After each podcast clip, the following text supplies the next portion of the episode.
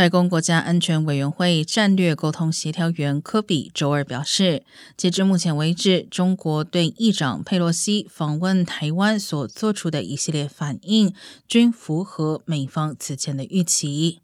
白宫预计，北京的相关行动仍将持续一段时间，而美方不希望也不寻求发生冲突。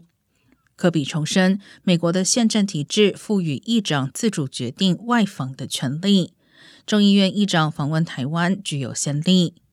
佩洛西此行完全符合美方一贯坚持的一个中国政策，该政策也没有发生改变。另外，参议院少数党领袖麦康奈尔等二十五名共和党籍国会参议员也发布联合声明，对众议院议长佩洛西访问台湾表示支持。